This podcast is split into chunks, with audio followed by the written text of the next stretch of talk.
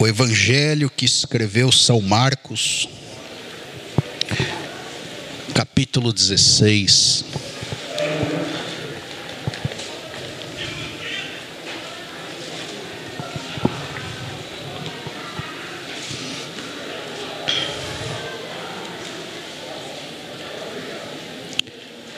Marcos capítulo 16, verso 15.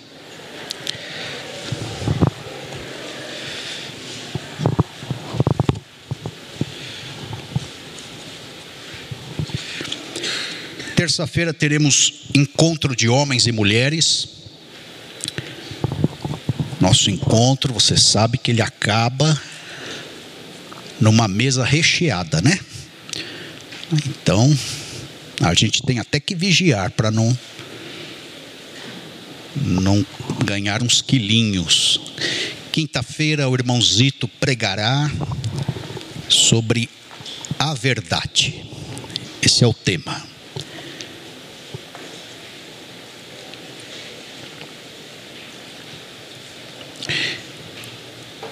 Eu vou falar sobre a nossa igreja hoje. E nós vamos discorrer aspectos históricos e contextuais da nossa igreja. E domingo que vem eu vou falar sobre a estrutura da nossa igreja. E sobre ministérios que temos, como nós funcionamos. Eu acho importante isso porque é a oportunidade que eu tenho de passar uma visão para você, de você se sentir seguro, você visitantes, de você perceber quem somos, nossa identidade, o que estamos fazendo e aonde queremos chegar. Então quero esclarecer estas coisas nesses dois domingos. E eu vou pedir para que você tenha paciência, porque por certo não vai ser uma mensagem que vai falar no aspecto mais pessoal, mas vai ser uma mensagem no aspecto diaconal. Deus nos conclamando, Deus nos envolvendo na obra dele. E depois em março, aí em março sim, nós vamos fazer uma série sobre maturidade. Aí Deus vai falar de forma mais profunda com a gente. Serão quatro domingos sobre maturidade. Eu preciso amadurecer, queridos. Então eu, eu estarei nos quatro domingos de março aqui. Eu virei. eu tenho que vir. e eu convido você para se programar em março, vir também. Esse tema é importante: maturidade espiritual, relacional. Né? Então vamos pregar isso aí. Então diz assim a palavra de Deus em Marcos 16, 15. E disse-lhes Jesus: Ide por todo o mundo e pregai o evangelho a toda criatura. Ide por todo o mundo e pregai o evangelho a toda criatura. Pai, fala conosco pelo poder da tua palavra. Desperte-nos como igreja, esclareça os pontos obscuros, envolva-nos na tua missão, no teu propósito, envolva-nos no teu trilho, na tua igreja, e nos ajude a compreender a tua vontade. Por detrás disso está a tua vontade e estamos aqui para tentar te obedecer e fazer a tua vontade debaixo da tua graça. É o que eu oro e te agradeço em nome de Jesus.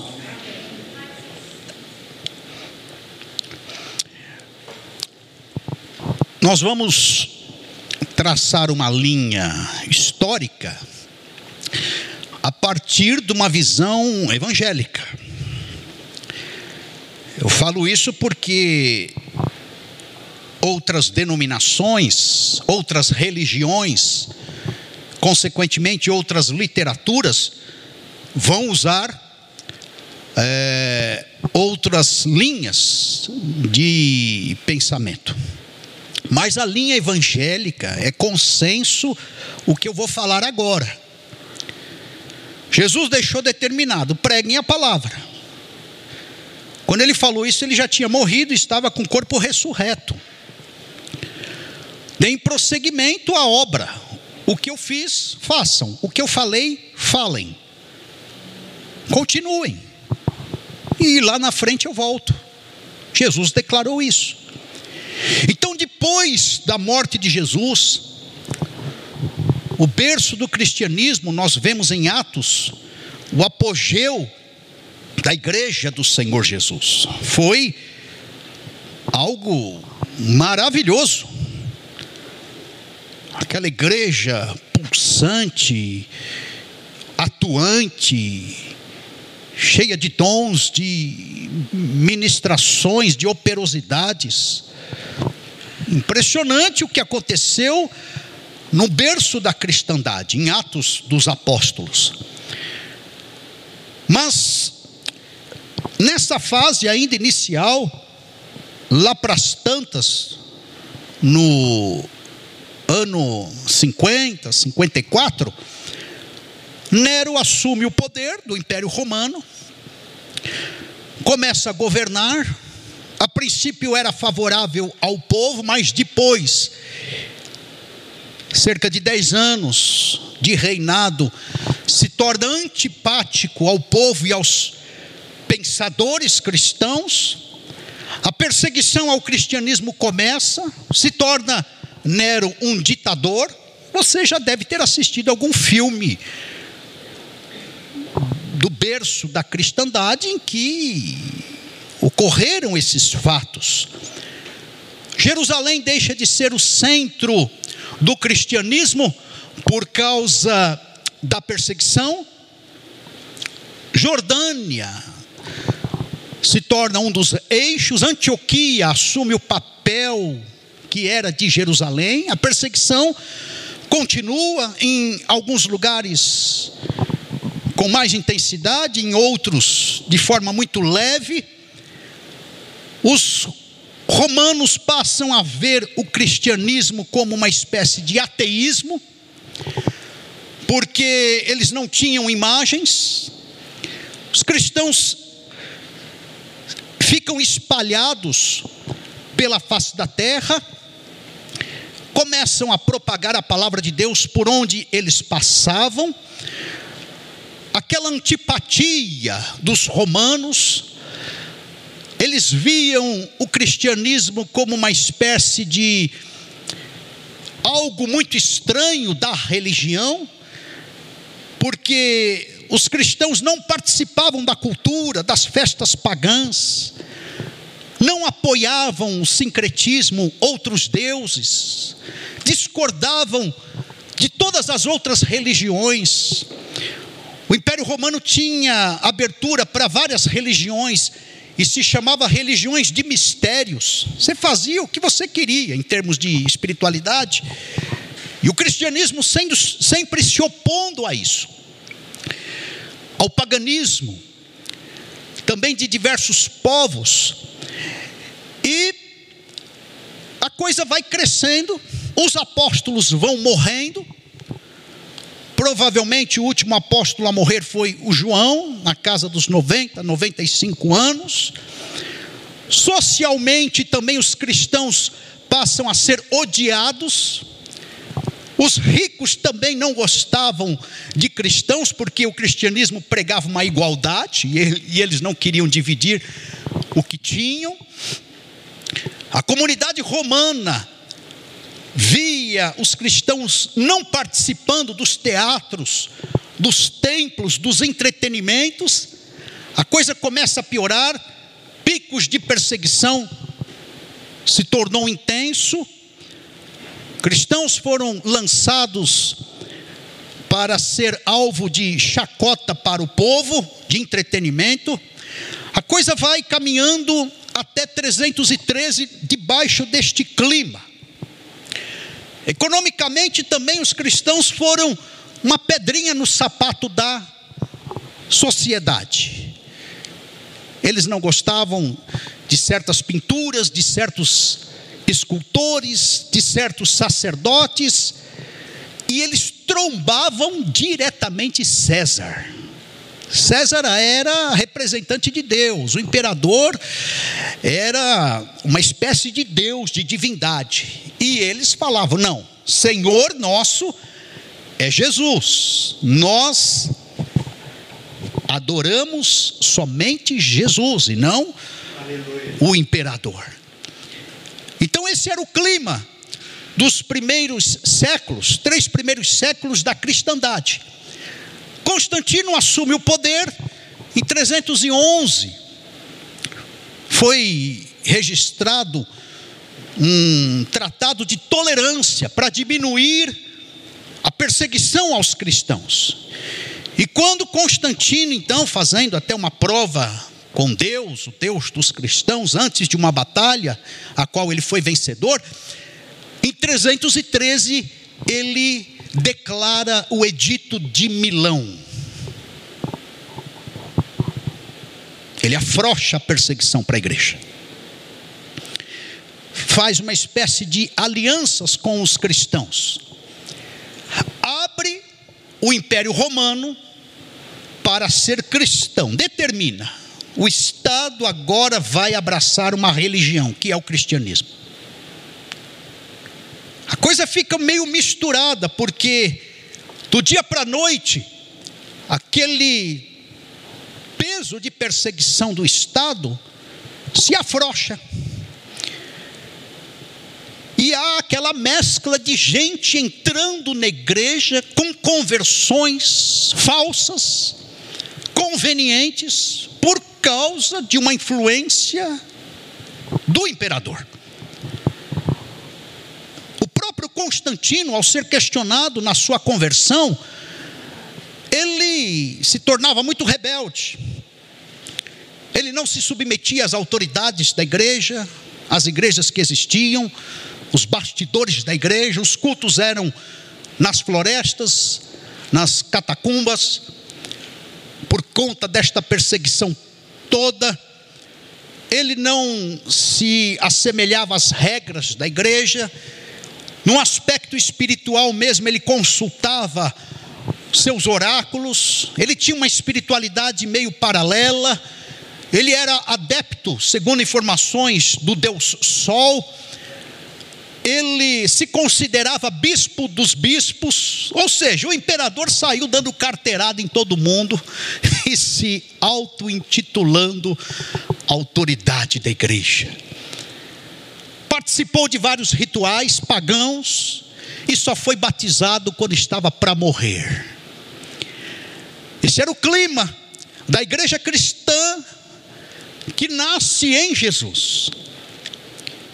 Quando a igreja mais fiel, os remanescentes mais espirituais, começam a bater um retrato do que era a igreja pós-Constantino, alguns deles migraram para os desertos, falando o seguinte: esta igreja adúltera, maculada, dos centros das cidades de Roma, nós não participaremos.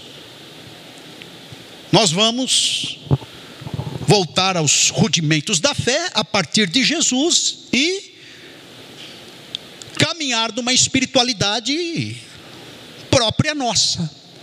Surgem aí os monastérios, os monásticos. Gente que ia para o deserto e cultivava uma espiritualidade direta com Deus. Gente que começava a partir para lugares distantes para buscar a Deus. E, consequentemente, isso gerou um monastério comunitário. Esse monastério comunitário, as pessoas comuns se reuniam e desfrutavam da espiritualidade de Cristo, cultivavam alimentos, faziam as suas orações, os seus cultos, plantavam, colhiam, comiam, suas devocionais, e ali estava tocando a vida. Nós estamos ainda no século 3 para o século 4. E esta igreja cristã que nasceu no berço e em Jesus, ela começa a sofrer certas alterações, certas heresias, certos modismos. E aí nós vamos observando na linha histórica da igreja que em 370 culto aos santos começaram, uma idolatria, a abertura a intercessão através de outras pessoas, ou seja, Jesus, o mediador, não era mais suficiente. Nós vamos ver no final do século IV, 398, o cânon, a Bíblia do Novo Testamento sendo fechada.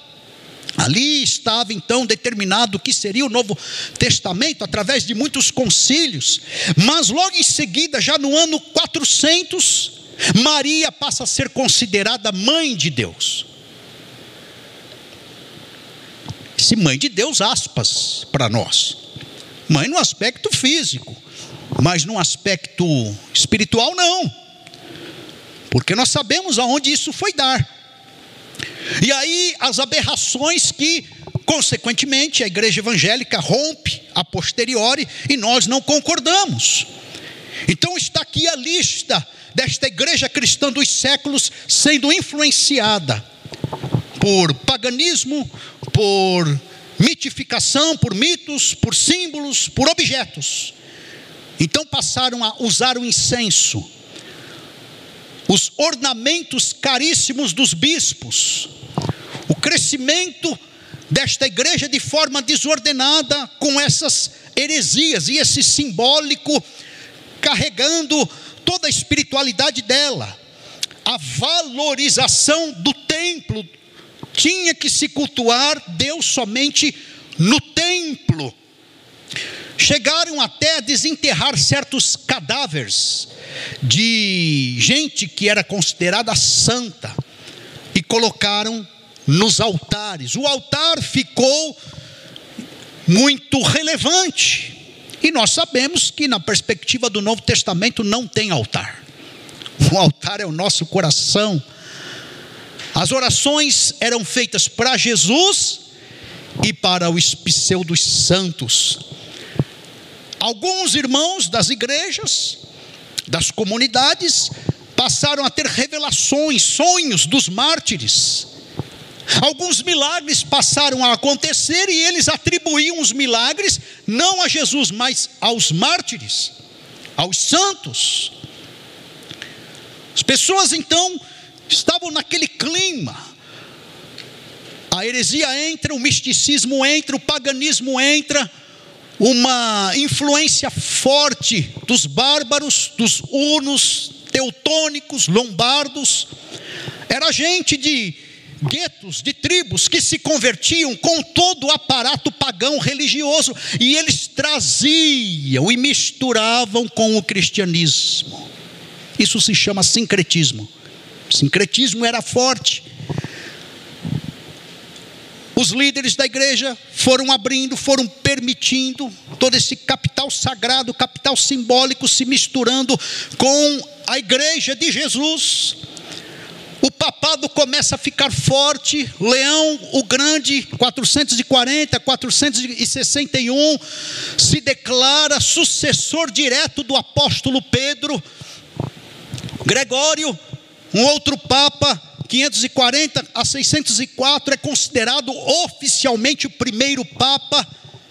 O cristianismo sofre um retraimento de 590 até 800 por conta desta igreja. Esse período é tido como Idade Média e para os religiosos, Idade das Trevas, por causa que a espiritualidade ficou totalmente comprometida Movimentos escandinavos, eslavos, mongóis e os muçulmanos se levantaram. O impacto do islamismo foi forte. Nós vemos ali Maomé em 570 a 636 se levantando, sendo um monoteísta e criando uma religião paralela ao cristianismo. E eles investiram contra cristandade. A coisa anda, queridos. E mais heresias vão entrando nesta igreja. 750, A igreja vende os ossos dos santos. 819, criação da festa da Assunção a Maria. 850, instituição do Rosário. Coroa da Virgem Maria. Transubstanciação da hóstia. 863, conflito entre os romanos católicos e católicos ortodoxos, porque tinha também um, um centro religioso para o outro lado, era a Igreja Católica Ortodoxa.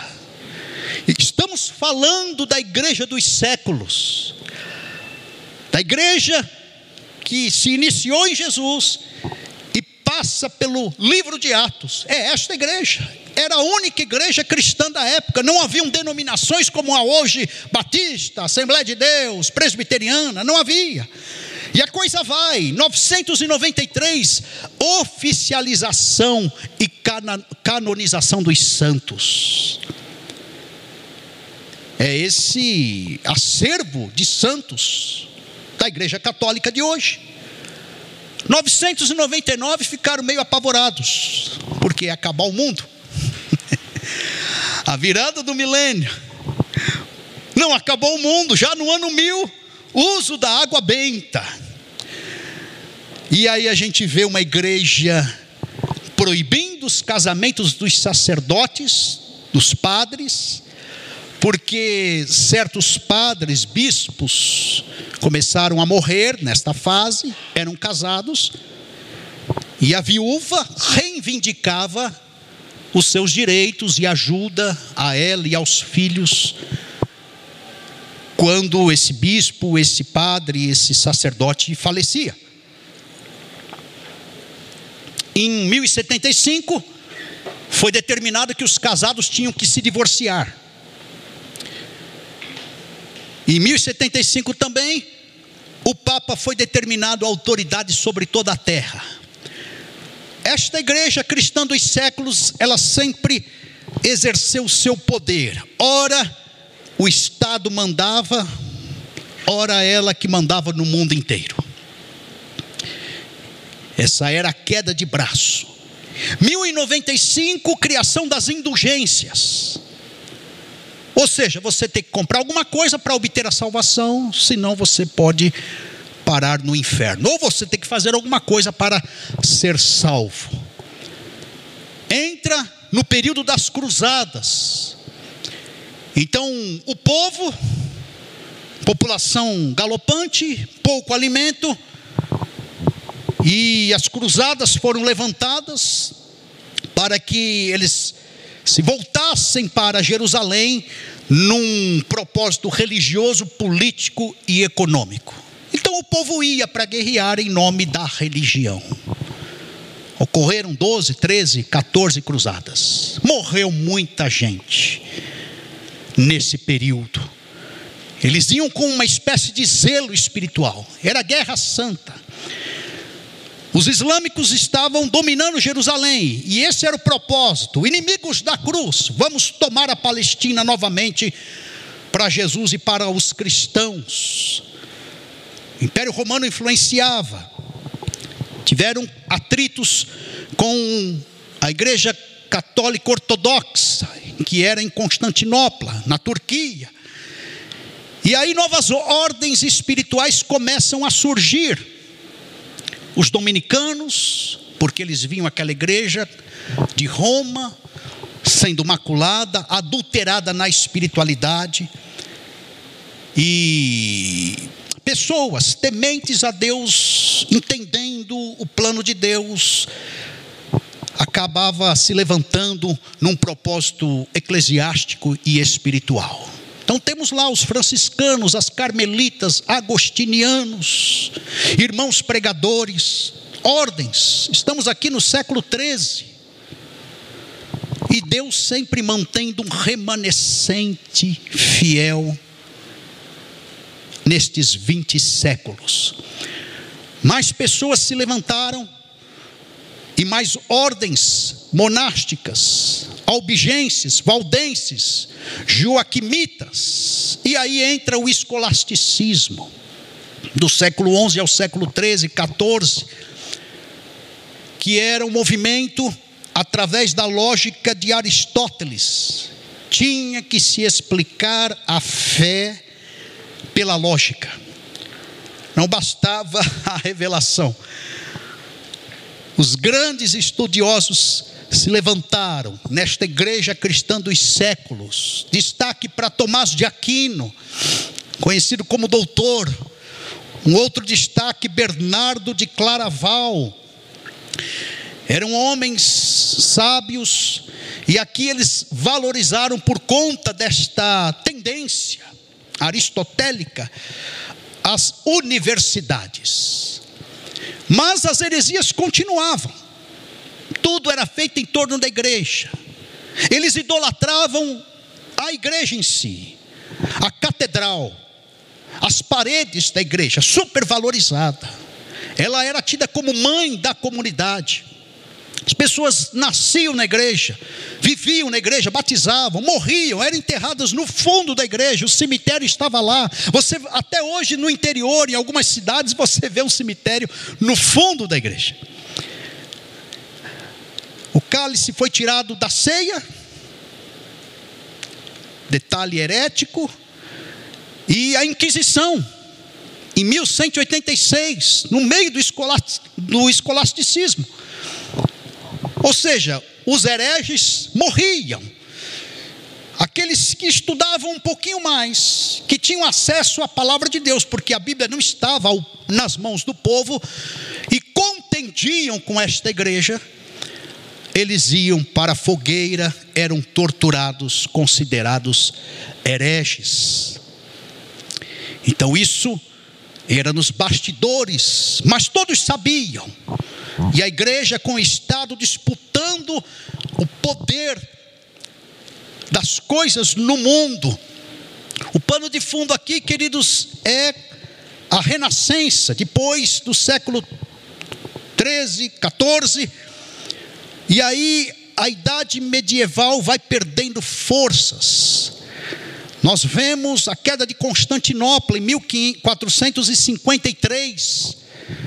A renascença, então, se expressa, começa a pressionar para que houvesse um renascimento da cultura, da literatura, das artes. Eles queriam dar cabo àquele estado de ignorância generalizada. Não havia transição de classe. Não havia classe econômica. Quem nascesse pobre morria pobre.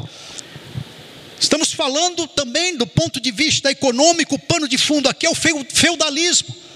Havia o senhor feudal e o povo que trabalhava em troca da terra. O campo era forte. A agricultura, neste momento, era forte. E a Renascença queria também quebrar isso para gerar comércio e tirar dos campos e gerar renda por conta até do dinheiro nas cidades. Mas o ambiente aqui da Renascença, pós-escolasticismo, é um ambiente cético, investigador, um período onde as coisas começam a mudar. Para a igreja foi difícil, a sobrevivência. Deus começa a ser questionado. Aquela visão corporativista, religiosa medieval foi substituída pelo individualismo. Secularismo entra, ou seja, minha vida privada da minha vida pública estão separadas. Modernismo começa a vigorar.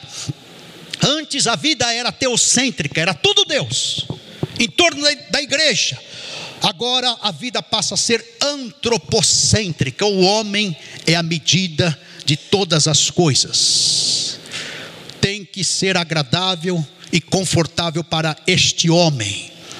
A religião, nesse período, passa a ser mera formalidade. O humanismo fica forte, o homem está se tornando o eixo, o centro. A classe média urbana volta a ter poder comércio então começa a pulsar. E aí os pré-reformadores voltam a incomodar. E nós temos aí destaque para John Hus, John Knox e Jerônimo Savonarola. os três foram alvos da Inquisição forca, fogueira, porque trombaram a Igreja Católica dos séculos. Mas havia nos bastidores gente mística, querendo, ansiando.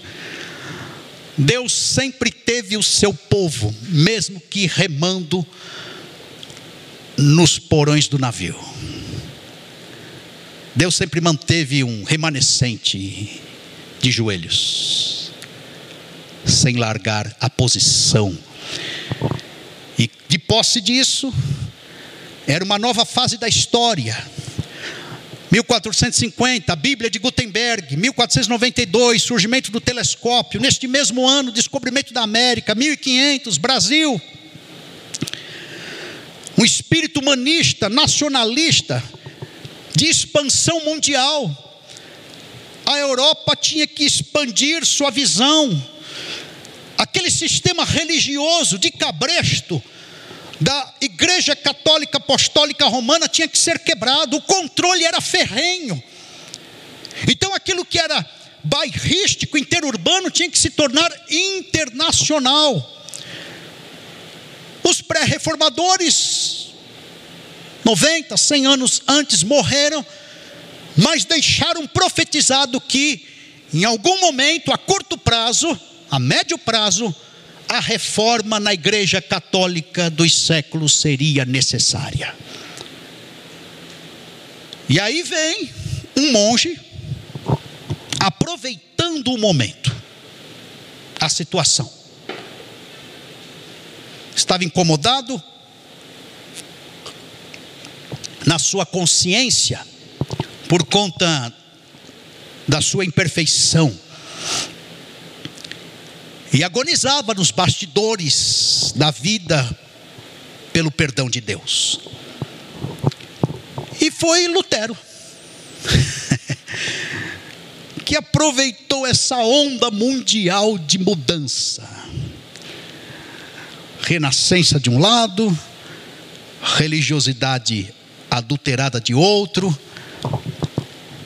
a Alemanha não querendo mais soltar dinheiro para Roma, porque a igreja romana tinha muitas terras na Alemanha, e ele então se torna figura central da reforma.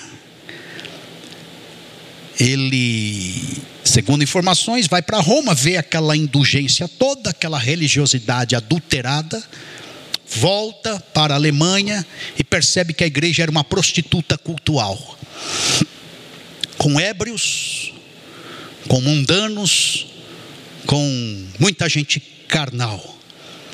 Os padrões espirituais e religiosos precisando de alteração o clima mundial, conforme eu falei, clamando por novas mentes, nova espiritualidade, novos padrões políticos, econômicos e de mercado. E aí então Lutero, aproveitando isso, pega 95 teses, no dia 31 de outubro, vai até a porta do castelo de Wittenberg e fixa. Era comum eles colocarem avisos nas portas para que houvesse debates. E Lutero alistou 95 pontos. Se você ler, você vai perceber que são repetitivos. Mas estava ali 95 opiniões contrárias à Igreja Católica. E ele colocou a cabeça na forca. E deflagra a reforma protestante. Então ele foi o homem no lugar certo para aquela ocasião, na Alemanha do século XVI. E a Igreja Católica concentra as forças dela contra esse movimento.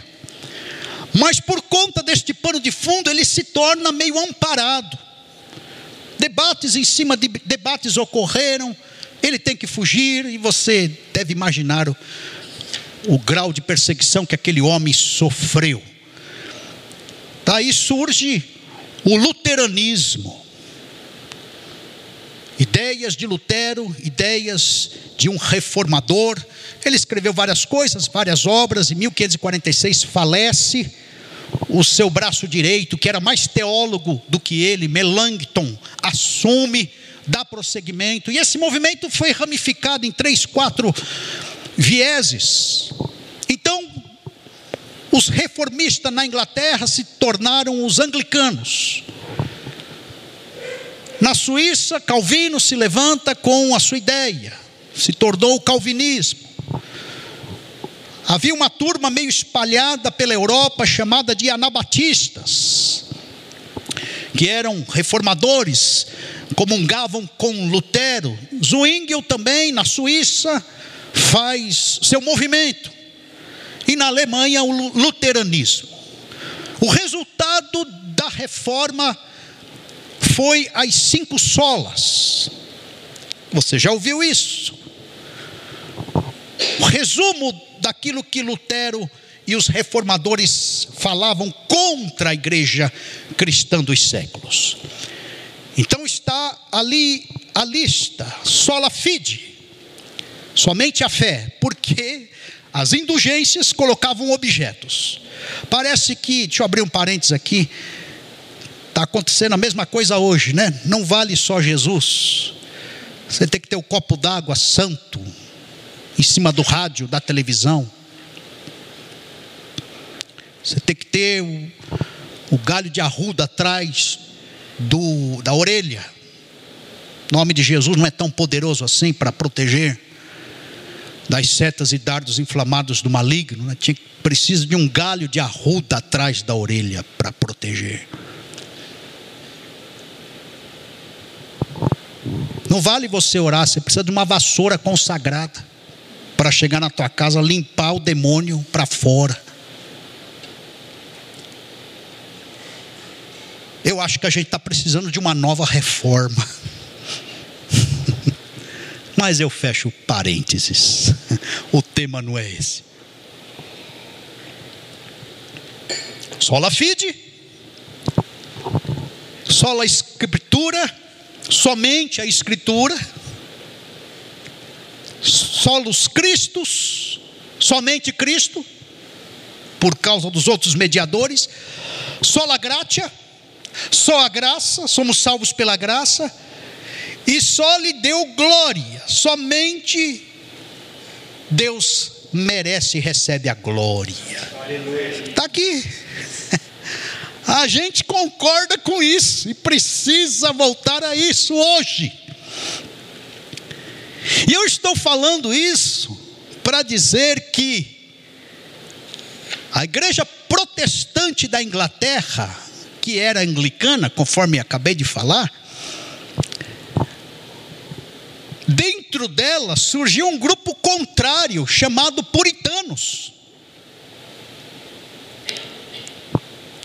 E eles não concordavam muito com as liturgias da turma, os bispos, as autoridades e a ostentação dos líderes. Desse grupo de puritanos, novamente um racha, um cisma. Os separatistas. Igreja reformada da Inglaterra, puritanos, um outro racha, separatistas, e teve um aí, o John Smith, era um clérigo, um líder espiritual, se junta com Thomas Helves, um advogado, e eles partem em 1609 para a Holanda, lá em Amsterdã. Um grupo de separatistas, com alguns irmãos, se eu não me engano, eram 36. Ele inicia uma igreja na Holanda. Essa igreja que ele inicia na Holanda foi tida pela história da igreja evangélica como uma igreja pré-batista. Nasce aí a gente. Olha o nosso embrião. Quando alguém perguntar por que, que você vai na igreja batista, você vai falar: ah, você não conhece John Smith? Você não conhece o, o Thomas Helves? Pois é, eu venho deles lá atrás. E aí o Joe Smith morre, falece. O Helvis volta para a Inglaterra, regressa. Uma turminha que pendia para o Smith, eles optam e se unem a um grupo de menonitas, que eram protestantes, reformadores, era uma outra facção. E a turma que ficou com o Helvis e voltou para Londres, na Inglaterra, isso estamos falando em 1612, eles foram considerados, aí sim, não mais pré-batistas, mas batistas. E o nome que se deu foi Batistas Gerais. Eles iniciaram de forma mais oficializada a Igreja Batista. Então nós nascemos aí, 1609, John Smith, e depois o Helvis vem e ratifica a coisa três, quatro anos depois na própria Inglaterra. Nossa origem é inglesa. Oh, que chique! E você pensando que era só nordestino, só gaúcho, só interiorano, né? A gente vem de lá. Eu nasci aqui, mas a minha descendência espiritual é inglesa. Olha só, irmãos, a gente é muito chique. Muito bem, a igreja cresce, expansão do mundo. Essa igreja batista vai para os Estados Unidos. No século 19, 18 para 19, um movimento de missões mundial, os americanos e os batistas em específico mandaram muitos missionários para o mundo inteiro. E a Igreja Batista, em 1871, por parte de missionários norte-americanos, lá em Santa Bárbara do Oeste, iniciaram a primeira Igreja Batista do Brasil. 1871. A segunda, se eu não me engano, foi na Bahia, a coisa cresce já em 1907, século 20. Estamos falando de cento e poucos anos atrás. A Igreja Batista, que começou lá no século 17, ela tem a sua organização convencional. A Convenção Batista Brasileira passa a existir. E esta igreja fazia parte desta convenção.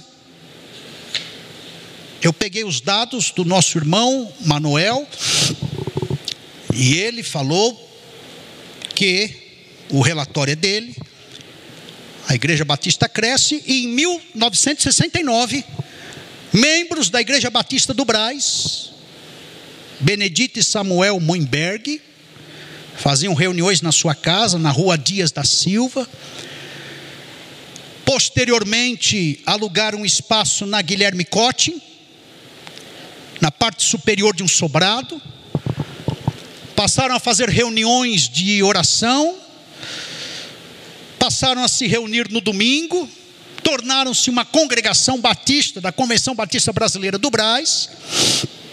O diácono Benedito soma-se a esse grupo. Manuel, estou copiando aqui até a vírgula que você pôs. passou a ser responsável, posteriormente foi considerado pastor. Houve uma mudança para o endereço na rua Diamantina 920, se tornou sede própria. Compraram um terreno então, nessa rua, nessa Diamantina 920, se eu não me engano é isso. Houve uma mutirão para a construção do templo ou reparos pastor Alexandre Malpique, que era diácono do Braz, assume a direção como pastor leigo desta igreja. E na década de 80 foi feita uma fusão com a Igreja Batista da Vila, Vila Guilherme, do pastor André. Chegou a 300 membros aproximadamente.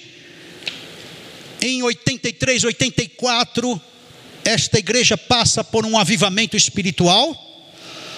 A Convenção Batista Brasileira tem certas ressalvas com o avivamento. E aí migrou para a Convenção Batista Nacional. Cujo fundador, uma das colunas, era o pastor Ernesto Nini, que era da Batista Brasileira, avivou e passou e levantou a Batista Nacional. Mudança de convenção por conta do avivamento espiritual nesta década de 80. A igreja cresce, volta para Guilherme Cote, compra aqui o terreno na Afonso Vergueiro, aonde você está. Aqui foi instalada uma tenda. Tinha que construir o templo, durou cinco anos. Volta para Guilherme Cote, então, para construir essa igreja. Olha aí que bênção. Construída essa igreja, creio que as bases iniciais, esse platô, depois de cinco anos, esta igreja voltou para cá e estamos aqui até hoje. É a igreja do Senhor Jesus. Os pastores que passaram aqui em 51 anos: Benedito, Alexandre Malpique, José Carlos Bento, Osiel, Carlos, José Carlos Bento novamente, Geraldo, depois o Geraldo com o André na fusão das duas igrejas, pastor Márcio, se eu não me engano, duas vezes também, pastor Gil, Bovolini, pastor Adalberto e Joe. Joe, estou aqui. Eu nasci em 71 era um assembleano. Fui consagrado já quando nasci na igreja. Fiquei na Assembleia de Deus até 1997. Conheci o pastor Oswaldo Ferreira Gomes. Migrei para lá. Me tornei um baptista 98 fui consagrado a pastor. Acabei o seminário nesse ano. E servi ali na Igreja Batista Ágape, que era em Perdizes. Depois mudamos para Barra Funda, depois mudamos para Vila Guilherme.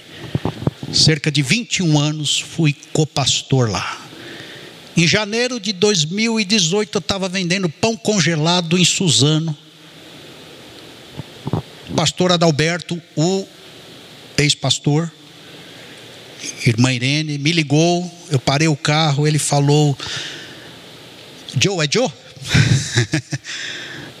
eu estou indicando você, não sei se dará certo, mas minha oração é para que você assuma a Batista Central. E eu falei, amém, vamos aguardar, vamos esperar. A posteriori, o irmão Vladimir me ligou,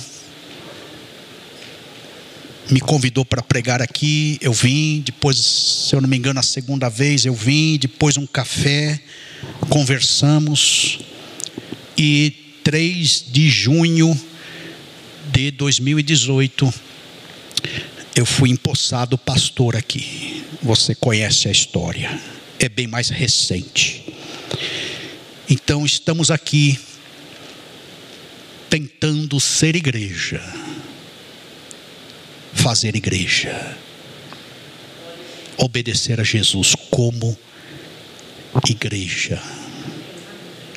Irmãos que saíram daqui e se tornaram pastores: Geraldo, Elionai, Eliel, Gerson, Irã, Emerson, Samuel, Abidias, Clemente, Joãozinho, Tibério, João Maria, José Maria, digo.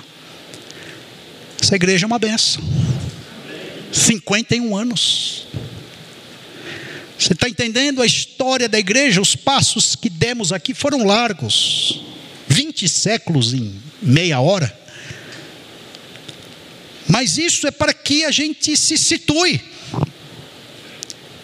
de que estamos cumprindo uma missão de Deus na face da terra e você faz parte desse elo. Essa igreja não é uma aventureira, uma mera religião, um CNPJ vazio, inócuo. Essa igreja é do Senhor Jesus, estamos num plano de Deus. E você faz parte disso.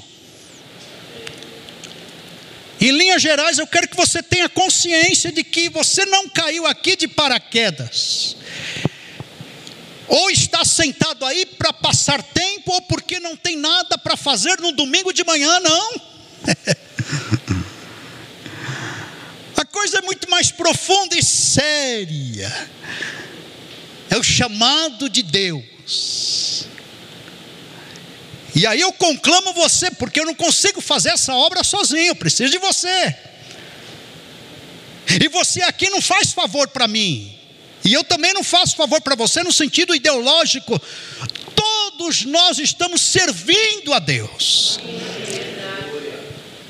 E a somatória dos nossos ministérios gera uma coalizão espiritual benéfica, divina e eterna. Minha palavra é: não seja um aventureiro nesta igreja. Porque, conforme eu falei, desde os primeiros séculos da cristandade, muito sangue foi derramado, muito preço foi pago, muita gente renunciou muita coisa, inclusive a vida, para que a igreja passasse o bastão de uma geração para outra geração, e o nome do Senhor Jesus Cristo fosse glorificado em 20 séculos e será glorificado pelos séculos dos séculos.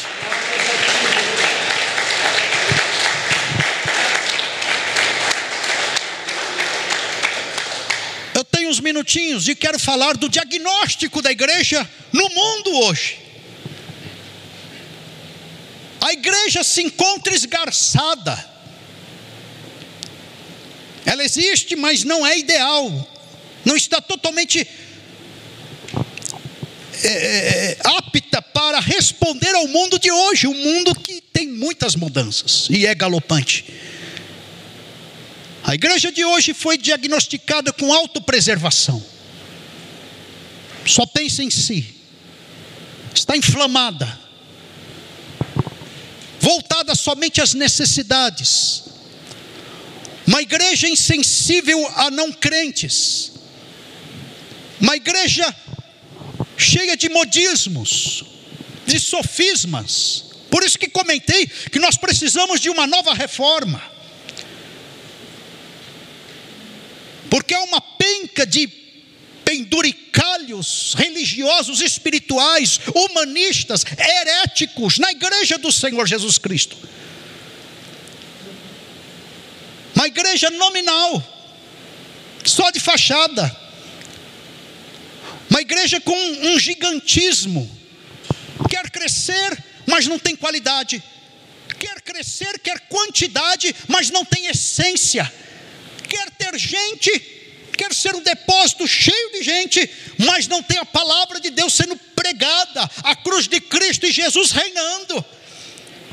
Sair na rua, você sabe disso, numa passeata cristã falando, o Brasil é do Senhor Jesus Cristo, mas não se converter no coração ao Senhor Jesus é uma hipocrisia muito grande. A igreja está diagnosticada assim, com automatismo tradicional Vamos colocar na tradição, no automático, e vamos empurrar com a barriga a vida. Não pode ser.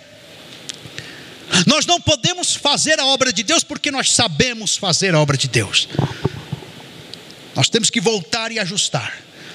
É como o carro toda hora parando na oficina, apertando o botão aqui, revisando o óleo, é, verificando os pneus. Assim é o crente com Deus: Senhor, faço ou não faço? É agora ou não? Senhor, o que, que o Senhor quer de mim? É, ponho a mão ou não? É, é, é isso a igreja. Não posso pôr minha vida espiritual, ministerial no automático e pregar sem passar no altar de Deus. centralização clerical. O apóstolo, o bispo, o, o pastor é, é que faz. ele. Inclusive, idolatram o apóstolo, idolatram o bispo, idolatram o pastor. A igreja do Brasil tem culpa nesta idolatria carnal, herética. Chamam até de pai.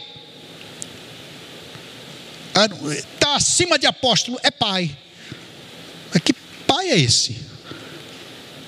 Eu, eu não tenho problema com nomenclatura, que fique claro para os irmãos e para a internet. Eu tenho problema com a idolatria que fazem. Então estou tecendo a igreja aqui do Brasil para a gente não cair nessa vala comum, queridos. É só isso. Com todo carinho e respeito, com muito tato, eu quero falar isso. Me perguntaram, pastor, o que o senhor quer ganhar de presente? Eu falei, eu quero o amor dos irmãos, sem hipocrisia. Glória a Deus, já fui lá, ganhei as camisas, né? Beição, Vladimir. O Vladimir me deixa chique, irmãos. Ele é chique, ele deixa a gente chique também. Né? Fui lá, me senti abençoado. Porque eu vou no torra-torra, né? Ele. A loja que ele mandou eu entrar lá, fui trocar a camisa, viu, Vladimir? Para pegar no torra-torra. Eu lembrei do torra-torra, né? Jesus. Eu queria na loja falar inglês para me, me, impor assim, para deixar uma outra impressão, né? Aí eu falei português mesmo, porque eu não sei falar inglês. E é interessante, né, irmãos? Que eles. Quer mais alguma coisa? Eu falei, não, é só trocar mesmo. Porque eu já tinha perguntado: quanto que é isso aqui? É tanto. Ele enfiou uma faca no meu estômago. E aquilo lá é, é tanto. Ele, nas minhas costas, ele enfiou uma faca. Eu saí sangrando. Eu falei: não, é só trocar a camisa. Não dá para comprar mais nada. Deixa eu voltar no torra-torra. Mas sem idolatria, pastora, líder, irmãos. Vamos manter o respeito, o amor, glória a Deus, amém.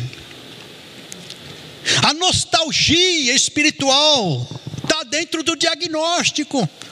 Ah, na década de 70 é que era igreja, na década de 80 é que era avivamento, mas nós estamos no terceiro milênio.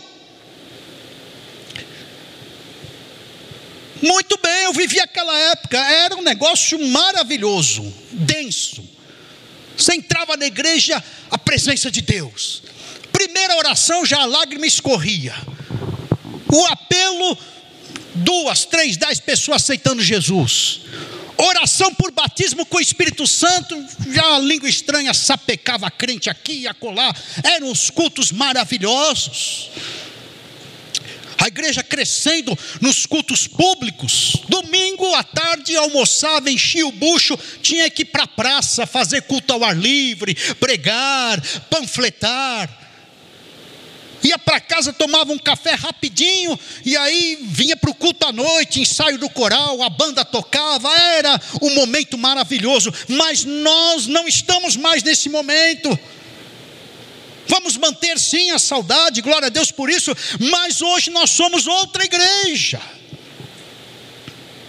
Entendam os irmãos, e é uma igreja que está enferma nos relacionamentos, por isso a evasão de gente, os desigrejados, é gente que opta por Deus, mas não quer nem saber da igreja. O contexto desta igreja triunfa o carisma, a emoção, as liturgias. É um ecumenismo denominacional, sincretismo indulgente. As liturgias estão estranhas, fala-se em pluralismo religioso, soma-se todos esses elementos de várias denominações e igrejas, e tenta fazer com que Deus dê certo através do culto. É o que está acontecendo. Eu estou falando, queridos, que o culto se transforma em evento. Eu estou falando que esse culto vira show, tem que ser êxtase. Você tem que ter um frenesi sobrenatural, senão não foi culto. É muita experiência com Deus, eu não discordo disso, eu busco. Eu falo, Senhor, me renova, fala comigo, manda o teu fogo. Claro que eu busco isso.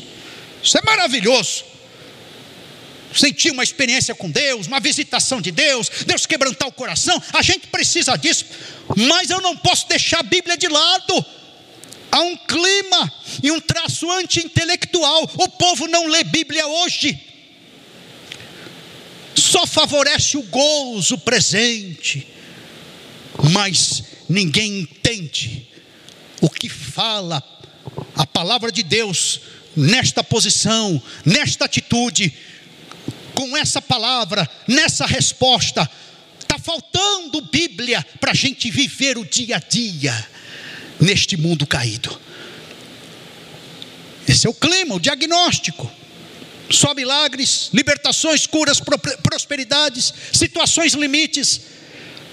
Se Deus não falar, se o pastor não pregar sobre a minha situação, essa igreja não funciona, esse Deus não presta a valorização de sacerdotes contagiantes. O pastor tem que ser um Silvio Santos pentecostal para manter o povo ali. Um cara mais carrancudo como eu, o povo casca fora. Falando esse baixinho é invocado demais, pelo amor de Deus. Bicho nervoso. Vanessa briga com ele lá, ele desconta na gente aqui no púlpito. Eu não tenho esse carisma todo. Por isso que eu oro. Jesus compensa aí um negócio com o outro, porque eu não sou o Silvio Santos pentecostal. Imagens. O Ministério de Comunicação dessa igreja me pediu, pastor, nós precisávamos de um telão de LED. é a era da imagem. Eu entendi o que o ministério pediu. Eu falei, claro. Eu entendo. Está aí a era da imagem. Mas há coisas mais essenciais. Creio que teremos o, o, o telão de LED. Mas há um êxodo de gente saindo de igreja, pulando de galho em galho. é a fase que nós estamos passando. As pessoas não resolvem o problema na própria igreja, elas vão para outra igreja pensam que lá vai resolver o problema. A pendência que se deixa numa igreja, Apocalipse 2,5: Lembra-te, pois, de onde caíste, vai, arrepende-te, volte às obras das primeiras, e volte às primeiras obras.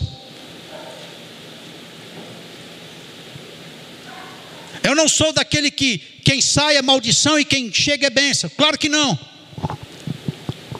Mas nós temos que pegar o vento do Espírito, João capítulo 3, verso 8. O vento assopra onde quer. Senhor, o Senhor está soprando e quer que eu fique aonde? Aonde o Senhor está me levando? Eu estou pregando contra esse modismo de gente que sai pulando de galho em galho, reclamando de igreja. É isso que eu estou tocando aqui. A causa é essa.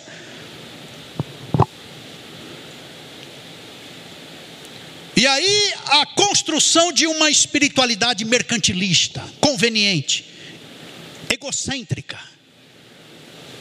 Pois eu quero te dizer que o problema que você tem aqui, se você quiser se tornar um desigrejado ou pular de, de galho em galho, vai estourar lá e muito pior. Deus é professor, falou: vem cá, filho, volta aqui, pega na orelha. Você não passou na lição. Volta aí, faz a prova de novo. Deus é Pai. Você sabe disso. Então, tem que ficar. Pastor, o senhor está me coagindo? Não, meu irmão, não estou coagindo, não. Inclusive, se você sair, eu te abençoo. Vai em paz, te dou carta de transferência, não tem problema.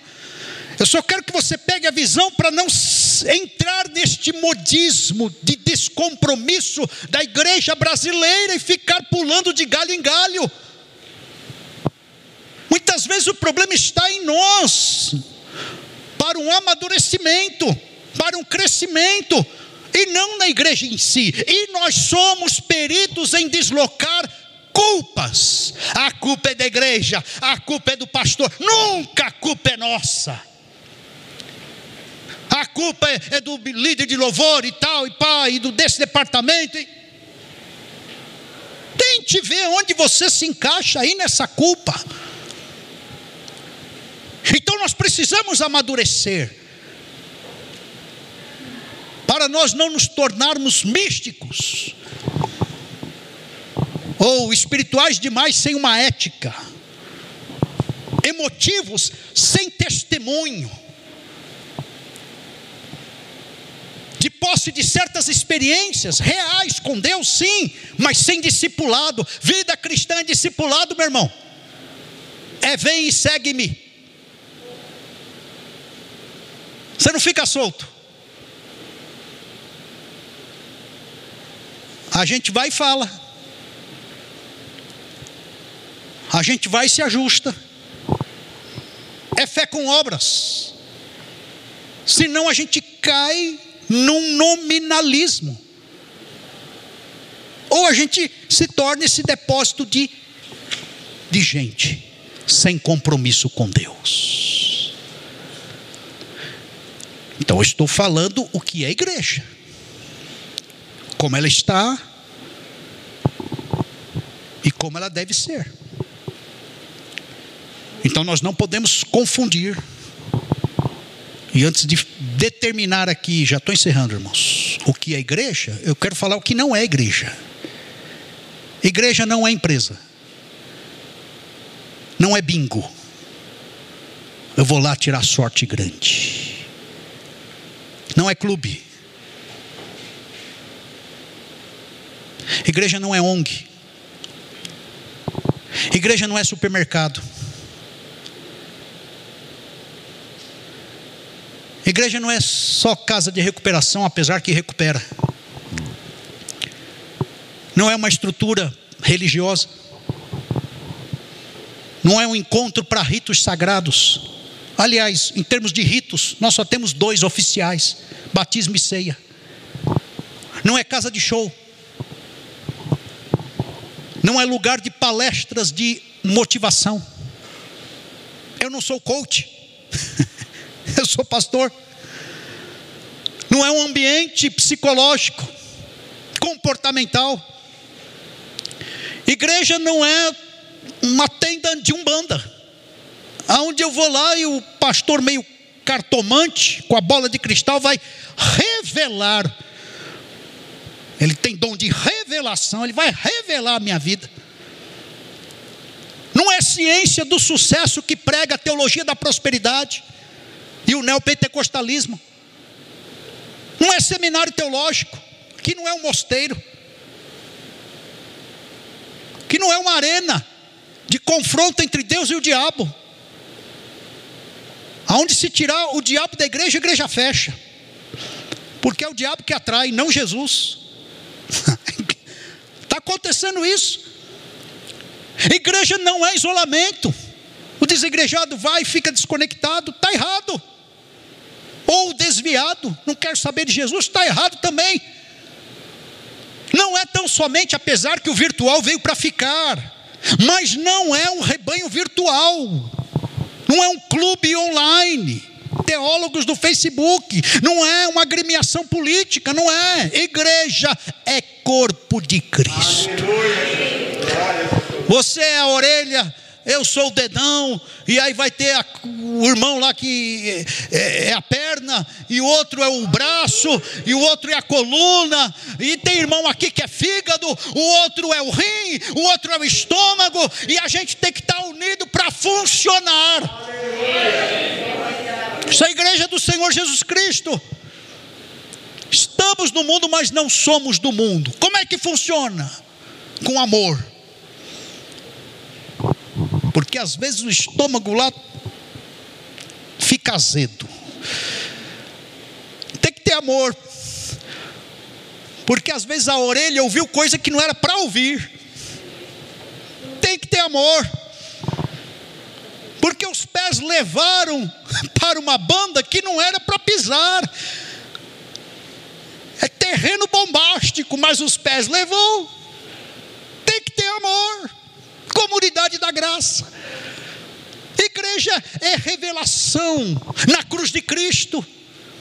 Nós estamos na rocha e a gente não quer que ninguém caia da rocha que é Cristo. Eu vou trabalhar, fica na rocha. Eu vou namorar, não cai da rocha. Eu vou louvar, olha esse ensaio, não perca a visão e a plataforma que é a rocha nesse ensaio. Ah, chegar em casa, vou falar com a minha esposa, os dois na rocha, pelo amor de Deus. De vez em quando tem um que escorrega da rocha, a gente vai lá e cata pelos cabelos, volta. Volta. Aliás, vou fazer uma campanha aqui, volta, irmão. Volta, irmão. Através do serviço, do mover profético, da pregação, da adoração, evangelismo, missões, da transformação. Você precisa mudar. Faz uma analisinha aí. Você está o mesmo? Tem que mudar. Sem mudança a gente fica com o cheiro do pecado. Com mudança a gente vai cheirando a rosa de Sarão, que é Cristo. O lírio dos vales. Precisamos mudar. Igreja é agência de transformação do homem caído. Você tem que ser discípulo. Quem você tem influenciado, quem você tem impactado com a tua vida, quem você tem falado do amor de Jesus, quem você tem diluído verdades na vida dele, quem você tem transformado pelo teu testemunho com a boca fechada. Discípulo faz isso. Não seja mar morto, só recebe, só recebe. Mar morto é assim. Salinidade oito vezes mais. Não tem uma vida lá dentro. Só recebe. Você já viu a ovelha sem ser cortada? Ela não anda, ela para. Porque o pelo vai crescendo, crescendo, crescendo. Deixa o sumo pastor te tosquiar. Produza lã, produza algo. Fale, faça, ministre, sirva a Deus. Paulo fala da multiforme sabedoria de Deus pela igreja. As muitas formas de Deus operar. Opera de um jeito aqui, opera de outro jeito ali, ali é um outro trejeito, outra característica, e a gente vai fazendo essa multiplicidade da sabedoria de Deus, revelando a imagem dele para a terra. Isto é igreja. Amém, queridos. Semana que vem eu falo mais como nós devemos ser e fazer. Eu quero descer a, a detalhes semana que vem na nossa igreja. Amém? Então você que veio hoje, cenas dos próximos capítulos, fique em pé. Vamos orar.